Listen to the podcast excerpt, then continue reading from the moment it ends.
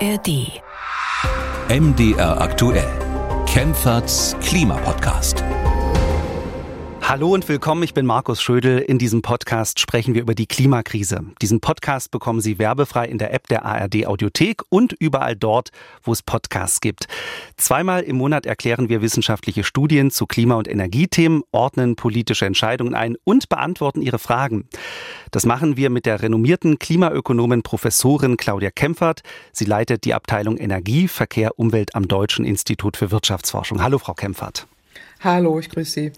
Frau Kempfert, äh, Sie haben mal was Neues ausprobiert. Sie sind Protagonistin in einer neuen Serie bei Amazon, bei der es um die Klimakrise geht. The World's Most Dangerous Show. Sie mussten sogar ein kleines bisschen schauspielern. Gehen Sie jetzt nach Hollywood? Äh, haben Sie schon ein Angebot bekommen oder bleiben Sie uns als Wissenschaftlerin erhalten? Ich bleibe als Wissenschaftlerin erhalten. Keine Angebote aus äh, Hollywood und ich äh, fürchte, dazu hat es dann aber auch nicht gereicht. Nein, nein, ernsthaft, äh, ähm, hat Spaß gemacht, aber äh, ich bleibe Wissenschaftlerin. Über die Serie sprechen wir gleich noch ein bisschen ausführlicher. Außerdem schauen wir auf das Heizungsgesetz.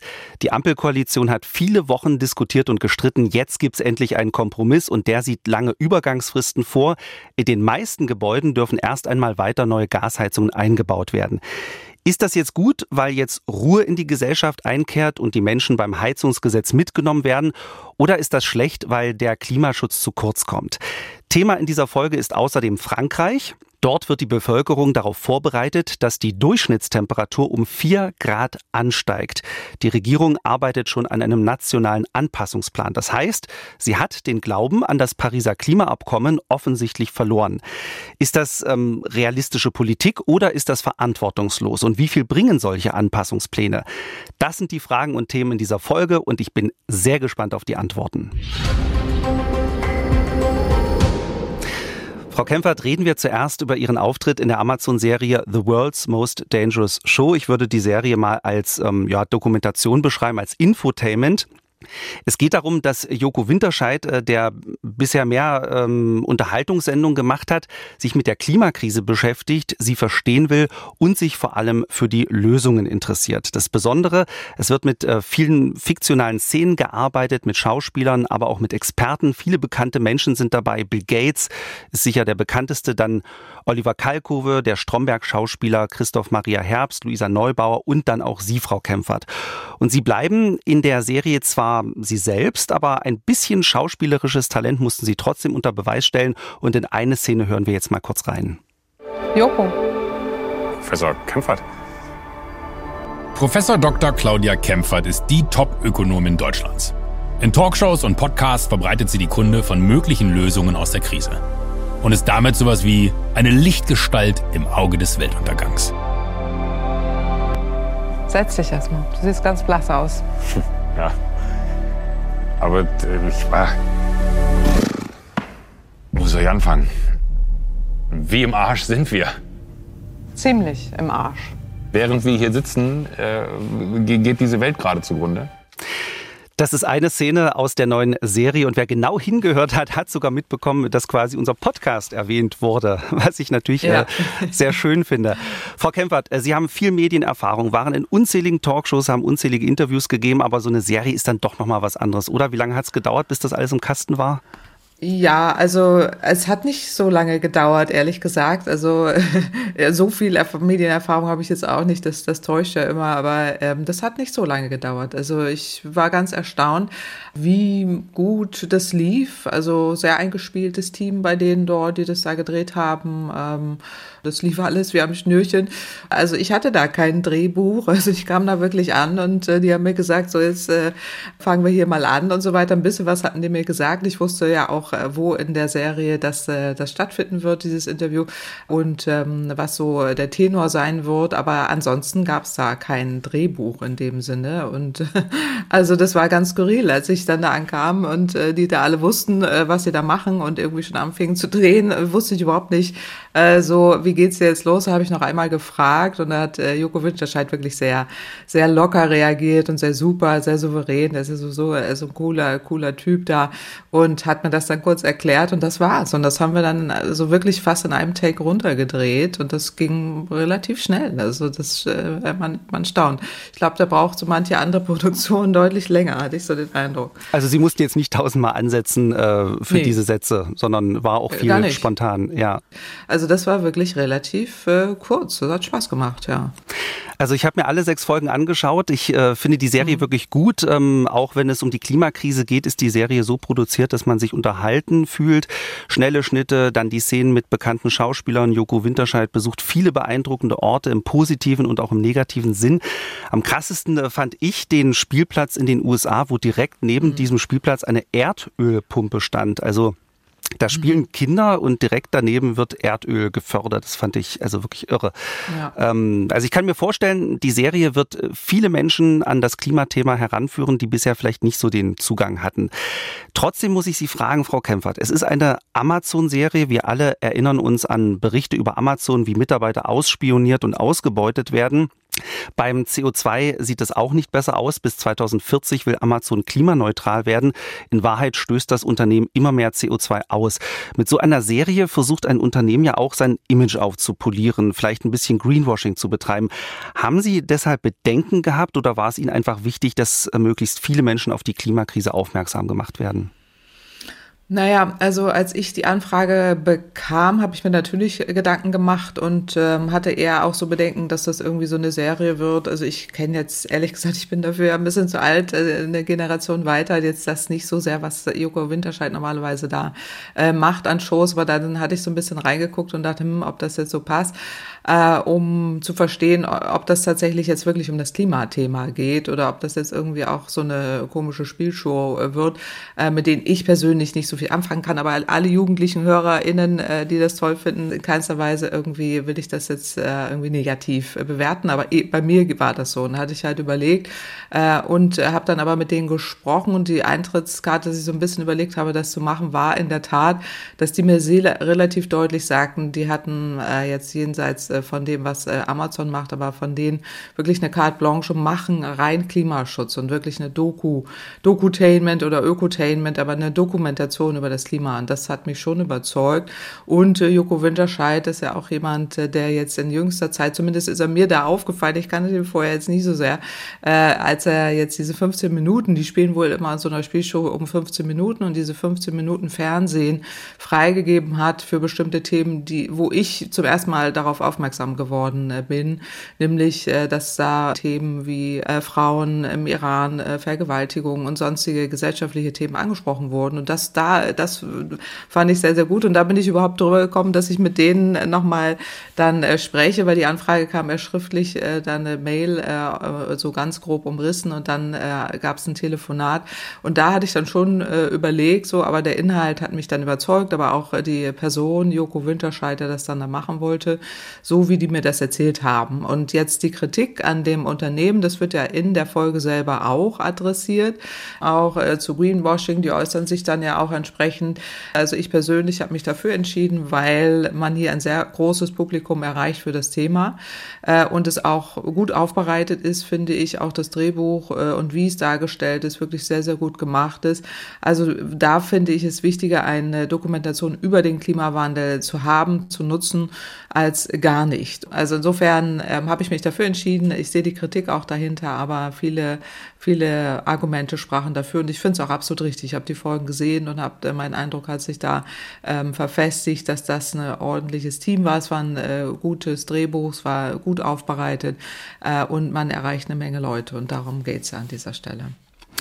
In der Serie wird an vielen, vielen Beispielen gezeigt, warum es der Menschheit so schwerfällt, ähm, das Klima zu schützen und wie kompliziert die Dinge wirklich sind. Das zeigt uns aber nicht nur die Serie, sondern das zeigt uns auch die Bundesregierung. Und damit sind wir beim nächsten Thema, nämlich beim Heizungsgesetz. Ich habe bis Dienstagnachmittag nicht dran geglaubt, äh, dass die Ampelkoalition es tatsächlich schafft, ihren Dauerstreit zu beenden. Aber Bundeskanzler Olaf Scholz hat sich in allerletzter Minute in die Verhandlungen eingeschaltet und voilà, die Einigung ist da. Der Gesetzentwurf kann diese Woche im Bundestag zum ersten Mal beraten werden und vor der Sommerpause soll das Gesetz dann verabschiedet werden. Die Einigung ist also da und der Bundeskanzler hat dazu auch ein paar Sätze gesagt und wie immer ziemlich markante Sätze, die wir uns jetzt nochmal anhören. Heute hat es sich, glaube ich, zu Ende geruckelt und wir haben eine Verständigung erzielt über die Frage, wie jetzt die Gebäudeenergie sich in Zukunft entwickeln soll.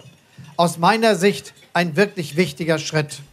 Es hat sich also zurecht geruckelt und äh, was sich da zurecht geruckelt hat, das schauen wir uns jetzt mal ein bisschen genauer an. Also Fakt ist, das Gesetz soll, wie ursprünglich geplant, am 1. Januar 2024 in Kraft treten. Trotzdem können Gasheizungen bei den allermeisten Gebäuden noch jahrelang eingebaut werden. Frau Kempfert, auf was hat sich die Ampel da geeinigt?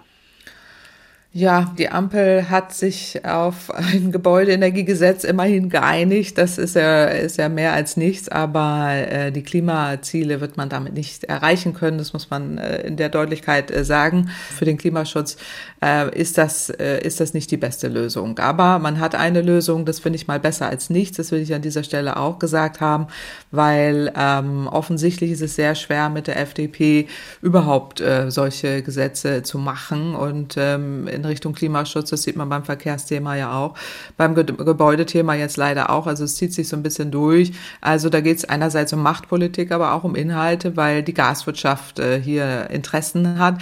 Und wir wissen, wie ähm, stark die Gaswirtschaft in Deutschland ist, auch in die politischen Ebenen hinein. Und da war die Sorge, die ich immer vorher hatte, die äh, Gaswirtschaft ist natürlich auch in vielen anderen Bereichen sehr stark verflochten, aber offensichtlich ähm, hat das am Ende dann nicht so viel genützt, dass man jetzt dieses Gebäude Gebäudeenergiegesetz ganz aufschiebt. Das war ja das, was, was wirklich die Intention war, auch durch die Kampagnen, die ja parallel gelaufen sind, auch äh, Medienkampagnen, äh, eben auch äh, lanciert äh, von der Gaswirtschaft, die da Interessen hatte, das irgendwie so darzustellen, als wenn Robert Habeck jetzt persönlich in jeden Keller rennt und äh, die äh, Heizung rausreißt. Das ist ja am Ende total, hat es wirklich total skurrile Züge gekriegt, wo man wirklich sich fragen muss, äh, ähm, was das eigentlich alles noch soll. Aber ich will jetzt nicht in Medienschelte ab abgleiten. Es sind ja auch nicht wirklich die Medien, sondern Interessen, die dahinter stehen äh, und die Kampagnen, die dann lanciert werden. Aber am Ende, so, wir haben jetzt ein äh, Klimaschutzgesetz, äh, was eben vorsieht, dass äh, bestimmte Wärmepläne aufgestellt werden müssen in den Kommunen. Das ist gut. Äh, ist auch wichtig, ähm, überfällig. Also man fragt sich im Jahr 2023, wo wir eigentlich 2045 klimaneutral sein müssen, das heißt keine fossilen Heizungen mehr haben dürfen, dass man da endlich mit anfängt, äh, ist ja schon wahnsinnig spät. Das hätten wir alles schon viel früher machen müssen.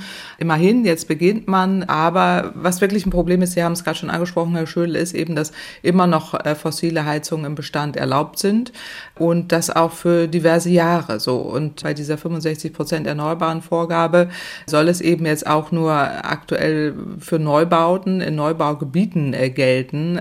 Und damit ist es sehr, sehr schwer, wirklich die Klimaneutralitätsziele im Gebäudesektor wirklich erfüllen zu können. Das nächste ist noch, dass man da ja auch bei den Gasheizungen die Auflage hat, dass sie mit Wasserstoff betrieben werden äh, können, dann auch im Bestand bleiben können. Das heißt, im schlimmsten Fall äh, laufen diese Gasheizungen, die ja nicht wasserstofffähig werden können oder zumindest sehr, sehr schwierig wird, dass man das wasserstofffähig macht. Das heißt, die laufen bis 2045 rein fossil weiter. Und das heißt eben, dass die Emissionen hoch sind. Und deswegen ist es sehr, sehr schwer, die, die Klimaziele da wirklich erreichen zu können. Äh, aber in der Summe hat man, hat man einen Kompromiss und das ist schon mal, schon mal besser als nichts. Bundeswirtschaftsminister Robert Habeck ist der Meinung, dass der Kern vom Gesetz geblieben ist. Aber mal ganz ehrlich, Frau Kempfert, äh, Sie haben das ja eben im Prinzip auch gesagt, das ist doch absoluter Quatsch. Oder ursprünglich sollte ab dem kommenden Jahr möglichst jede neue Heizung zu 65 Prozent mit erneuerbaren Energien laufen. Jetzt gilt das nur noch für Neubauten in Neubaugebieten. Ansonsten können weiter ohne Probleme Gasheizungen eingebaut werden und das über mehrere Jahre bis 2028, weil bis dahin diese Wärmepläne der Kommunen vor vorlegen. Ähm, also so richtig viel ändern tut sich doch jetzt eigentlich erstmal für die meisten nichts. Also, naja, also totaler Quatsch würde ich nicht sagen und es ändert sich schon einiges. Ähm, zumindest auch die Menschen sind ja jetzt mal wach geworden, was, was jetzt ihre Heizthematik angeht. Aber in der Tat, die Gaswirtschaft hat da wirklich äh, viel Flexibilität bekommen äh, und lobt das ja auch. Daran erkennt man ja sofort, äh, dass das der Hauptadressat war eben äh, für diese ganzen ähm, Kapriolen, die da jetzt äh, gedreht wurden. Ähm, und auch der Wärmepumpenverband hat sich ja auch geäußert und war äh, leicht entsetzt äh, und hat sich gefragt, also wir brauchen hier schon Planungssicherheit.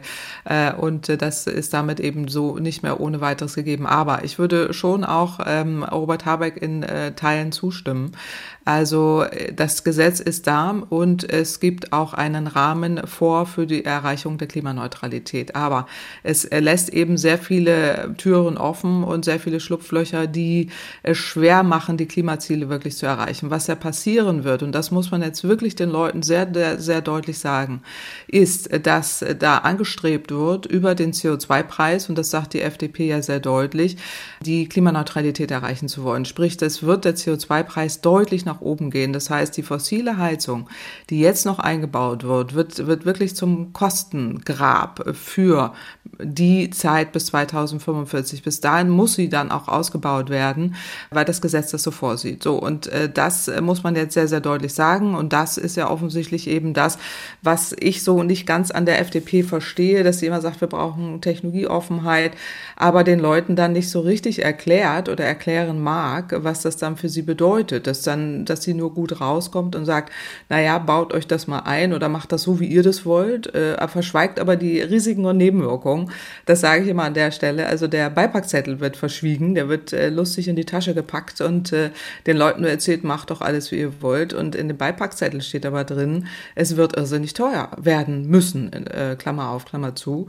Ähm, sonst äh, ist dieses Gesetz äh, nicht umzusetzen. So, und äh, das äh, muss man jetzt ja deutlich sagen. Also insofern würde ich sagen, Herr Habeck hat da auch in gewissen Teilen recht. Es ist nur anders verpackt, als ähm, die sich das gewünscht hätten. Und es ist an diversen Stellen aufgeweicht worden, was offensichtlich die gesichtswahrende Lösung für die FDP sein musste aber wir am Ende des Tages schon ein Heizungsgesetz haben. So, das, das finde ich erstmal gut, weil meine große Sorge war, dass es noch wieder weiter verschoben wird und wir dann immer weiter in die Zukunft kommen und damit ja noch äh, größere Schwierigkeiten haben, das jemals äh, zu erreichen zu können.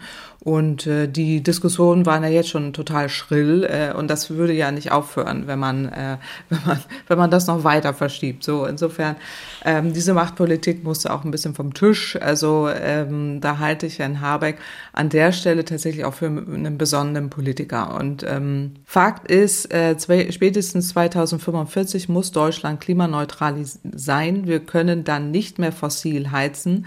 Heizungen halten ja meistens mehr als 20 Jahre, also sollten jetzt keine fossilen Heizungen mehr eingebaut werden. Das will ich an dieser Stelle einmal deutlich sagen. Auch die alle das tun, müssen jetzt wissen. Und darum soll es ja so Beratungsgespräche geben. Das finde ich auch richtig, dass da jetzt Berater kommen und denen sagen, wenn ihr das einbaut, wird es einfach richtig teuer. Und äh, wir wissen ja, dass so angstgetriebene Entscheidungen, zeigt uns ja auch die Forschung, immer sehr kurzfristig sind. Das heißt, äh, wenn wir jetzt durch diese Populismusdebatte und diese Angst, die die Leute jetzt bekommen haben, haben, jetzt diesen Run auf Gasheizung machen, was ja irgendwie verständlich ist, weil, weil das irgendwie so menschliche Reaktion ist, aber äh, dann auf einmal ihre Abrechnungen sehen in den nächsten Jahren, ähm, müssen sie das heute vielleicht, wenn die Angst so ein bisschen beiseite geht, nochmal noch mal auf den Tisch legen und äh, wirklich sehen, ähm, das wird richtig teuer. Und wenn man dann sagt, gut, äh, ist mir egal, äh, ich will das einfach auch bezahlen, dann ist das so. Aber äh, für diejenigen, die ein bisschen gucken müssen aufs Geld, äh, mache ich hier eine deutliche Warnung an der Stelle, äh, dass das teuer wird. Aber an einer Sache hat doch die FDP das Gesetz wirklich verbessert. Ich meine, die Reihenfolge ist doch eigentlich gut. Erst wird gesagt, wo es überall Fernwärme geben wird und dann erst müssen sich die Menschen für eine Heizung entscheiden und nicht umgekehrt. Das habe ich auch von vielen Menschen gehört, die das nicht verstanden haben.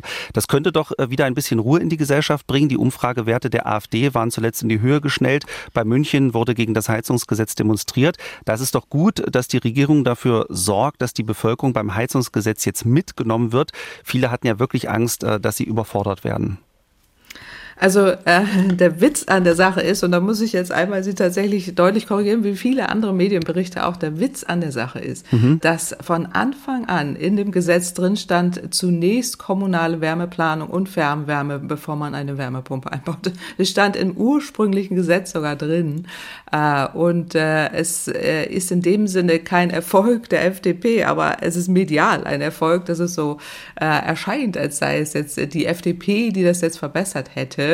Äh, dass die Fernwärme da zuerst kommen müsste. Es ist, es ist tatsächlich kommunikativ ein Desaster von der Regierung von Anfang an, dass das gar nicht gesagt wurde, dass das schon äh, im, im Text drin stand. Aber jetzt hat man es am Ende, weil man sich ja einigen musste, dann äh, ja auch nochmal deutlich gemacht. Es gab diesen Fernwärmegipfel und äh, die Bauministerin hat sich ja auch da kommunikativ gar nicht durchgesetzt, hätte das von Anfang an auch klarstellen äh, können. Äh, man hätte es auch so deutlich immer sagen können.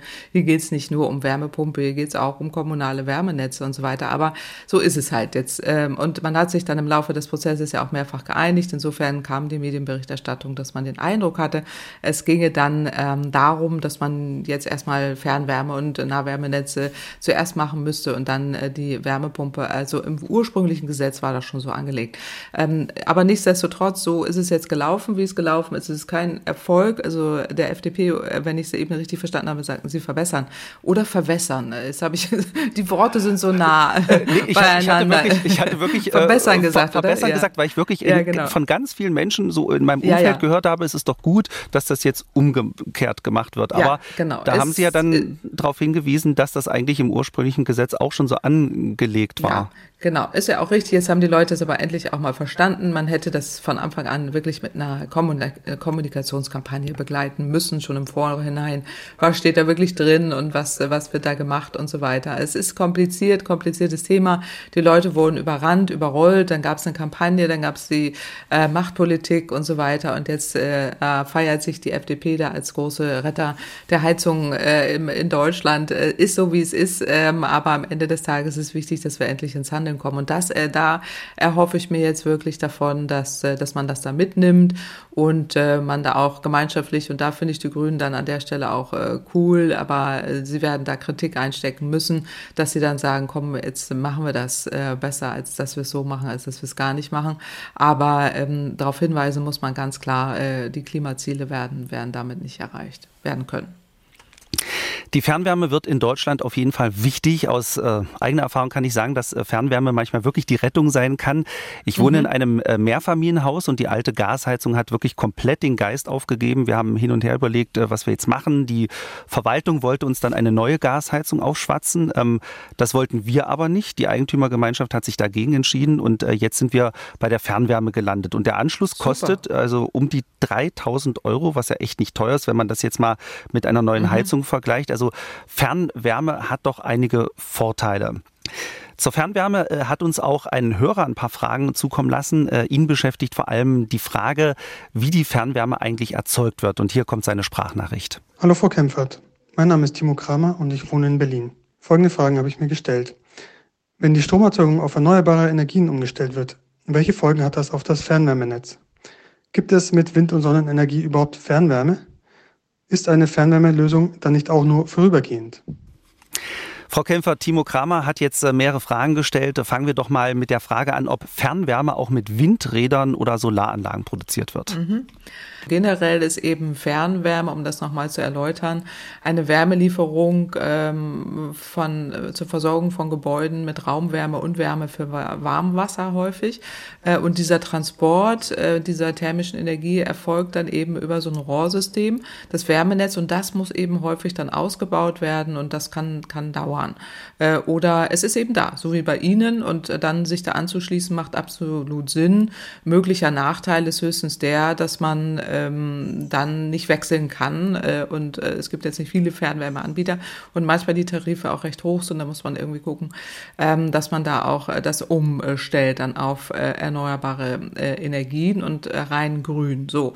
Und jetzt auf die Frage von Herrn Kramer. Vielen Dank dafür, dass, dass er diese Frage stellt. Grundsätzlich erneuerbare ähm, Fernwärme kann entweder Geothermie, Solarthermie, Biomasse sein, aber auch Abwärme aus Industrie oder Rechenzentren. Aber hier fragt er ja nach Wind und Solar. So, und es gibt eben tatsächlich, gerade kürzlich äh, war der Minister in Hamburg zu Gast, nämlich in Wedel, ehemaliges Heizkraftwerk, was ein sogenanntes äh, Wind äh, äh, ist. Also es wird mit Windenergie Wärme hergestellt. Äh, also das ist zum Beispiel dafür, wie saubere Fernwärme auch gehen kann. Also das funktioniert im Prinzip wie so ein Wasserkocher. Also es sind zwei riesige Wasserkessel, wo Strom aus Windparks ähm, da dann beheizt werden, Wasser beheizt werden. In dem Fall ist es jetzt im Wind, gibt es da im Norden ja sehr viel äh, und den nutzt man dafür. Und wir hatten ja auch schon mal hier eine Hörerfrage, wenn jetzt sehr viel Wind, Starkwind da ist, was passiert mit diesen Windanlagen, dass man die nicht abschalten muss, sondern äh, oder abregeln muss, sondern dass man dann eben Power to Heat macht, so heißt es. Also aus, äh, aus Windenergie Wärme herstellt äh, und das ist auch sehr effizient. Äh, und ähm, dann äh, ist auch noch der Vorteil, dass man die Anlagen nicht abschalten muss und dann auch noch dafür bezahlen muss. So. Und jetzt in Wedel ist das so, das ist ja die Frage von Herrn Kramer, äh, Windenergie zu Wärme.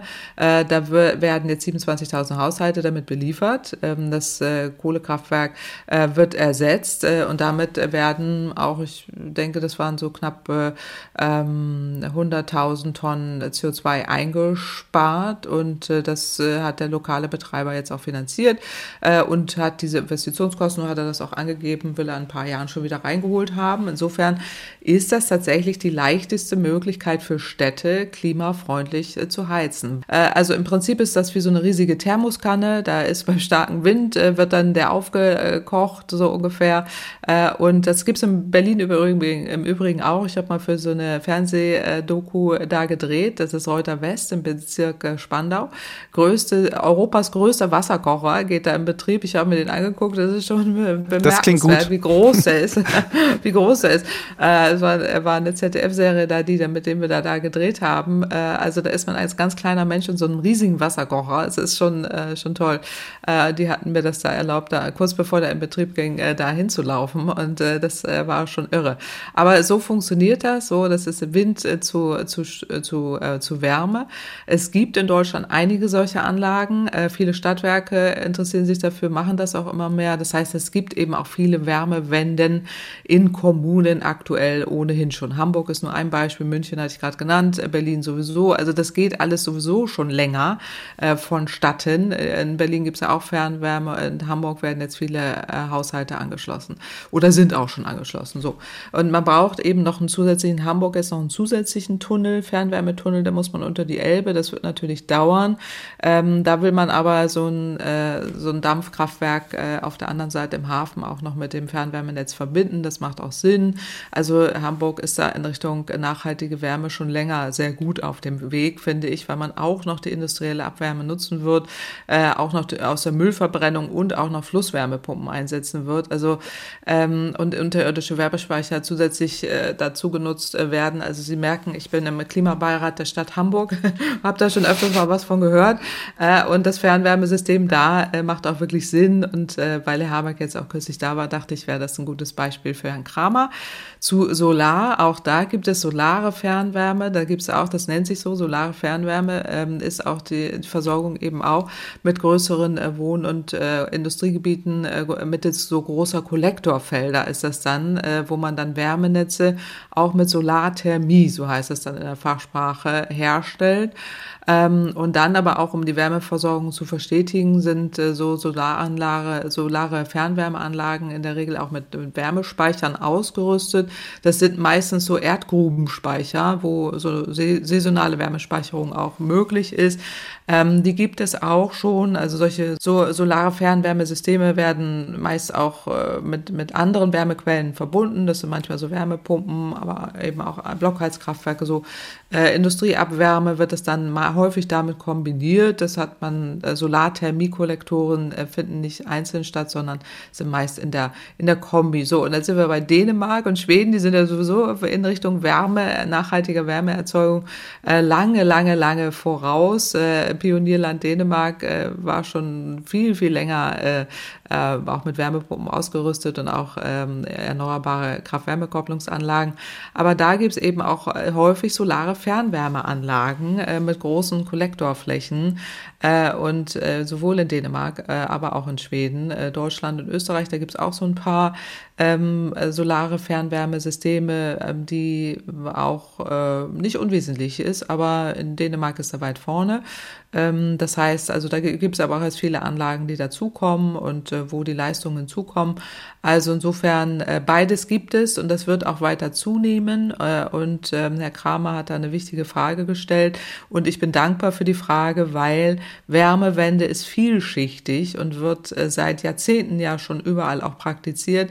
In Deutschland wachen wir ja jetzt erst auf äh, und haben den Eindruck, oh, es gibt, äh, es gibt eine Wärmewende oder es gibt überhaupt Umweltfreundlichkeit in der Wärmeerzeugung, aber viele andere Länder machen das äh, schon ewig. Aber äh, wenn ich das jetzt alles so auch noch äh, höre, was Sie so gesagt haben, also Fernwärme ist keine Übergangslösung, sondern das wird bleiben. Ach so, äh, das war ja noch so eine Frage mit der Übergangslösung. Nein, nein, das wird, äh, das wird bleiben. Gerade das ist gerade eine langfristige Lösung ähm, gerade weil ja auch die Rohre verlegt werden müssen, äh, weil die Anlagen aufgebaut werden müssen und äh, das Ganze ist ja auch mit erheblichen ähm, Zeiträumen äh, verbunden, aber auch mit Anlagenaufbau. Äh, das ist überhaupt keine Übergangslösung, sondern äh, das, das, ist, das wird nicht nur bleiben, sondern ist ja auch schon da. Ich weiß nicht, ob manche Menschen schon mal gesehen haben, nicht alle Rohre sind ja unter der Erde, manche sind ja auch oberhalb und äh, daran erkennt man, dass die da schon ganz lange sind, zumindest auch in Berlin. Ähm, das gibt schon ewig, diese Technik und die wird auch lange, lange lange genutzt werden. Eine Option von vielen. Ähm, es gab ja jetzt äh, einen Aufruf auch des Fernwärmeverbands, die gesagt haben, sie wollen ihre, sie wollen das verdoppeln, also dass man dann nochmal von diesen äh, 17 Prozent ähm, will wo auf knapp 40 oder sogar über 40 Prozent, also nochmal die doppelte Anzahl an Haushalten mit Fernwärmeanschlüssen ähm, versorgen. Äh, und das äh, ist auch ein ambitioniertes Ziel, das ist auch machbar, da braucht man Zeit, aber sie müssen eben diese Rohre und die, das die Fernwärmenetze aufbauen. Äh, und das ist zeitaufwendig und teuer. Und das rechnet sich auch nur, wenn das, wenn das lange betrieben wird. Also insofern wichtig jetzt anzufangen. 40 ähm, Prozent ist auch machbar. Ähm, aktuell haben wir irgendwie sechs Millionen Haushalte, inklusive Sie, äh, jetzt äh, den also Anschluss also an die Fernwärme ja. bald, ja genau. Aber da kommen noch ein paar mehr dazu. Aber wir haben 43 Millionen Wohnungen in Deutschland. Und da können dann eben, man will da irgendwie 18 bis 20 Millionen erreichen. Das ist auch tatsächlich machbar. Ich bin da froh, dass jetzt endlich alle aufwachen und äh, hoffe, dass da auch mehr passiert, ja. Damit sind die Fragen von Timo Kramer beantwortet. Wenn Sie, liebe Hörerinnen und Hörer, auch eine Frage haben, ähm, dann können Sie uns kontaktieren, entweder per Mail.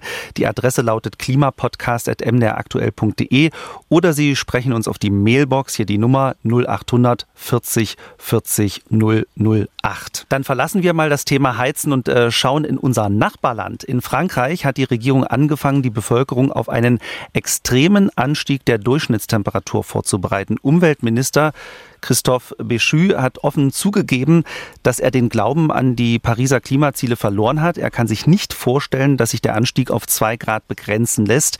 Er rechnet jetzt mit vier Grad bis Ende des Jahrhunderts und will deshalb bis zum Herbst einen nationalen Plan zur Anpassung an die Klimaerwärmung entwickeln.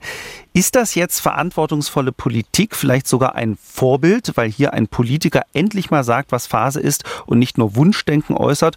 Oder zerstören solche Politiker unseren Planeten, weil sie sich mit dem Status quo abfinden und nicht dagegen ankämpfen, Frau Kempfert?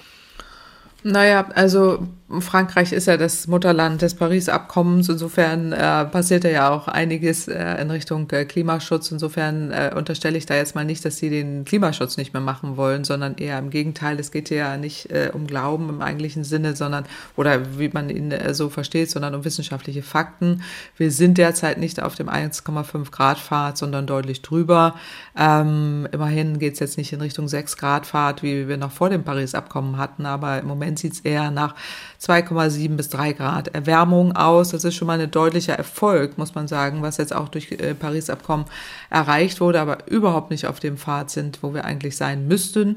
Jetzt kann man die Kommunikation mit der Brechstange machen, äh, wie jetzt Herr Bichu, äh, die Leute äh, in Angst und Schrecken äh, versetzen äh, und den Eindruck hinterlassen, Klimaschutz macht keinen Sinn mehr.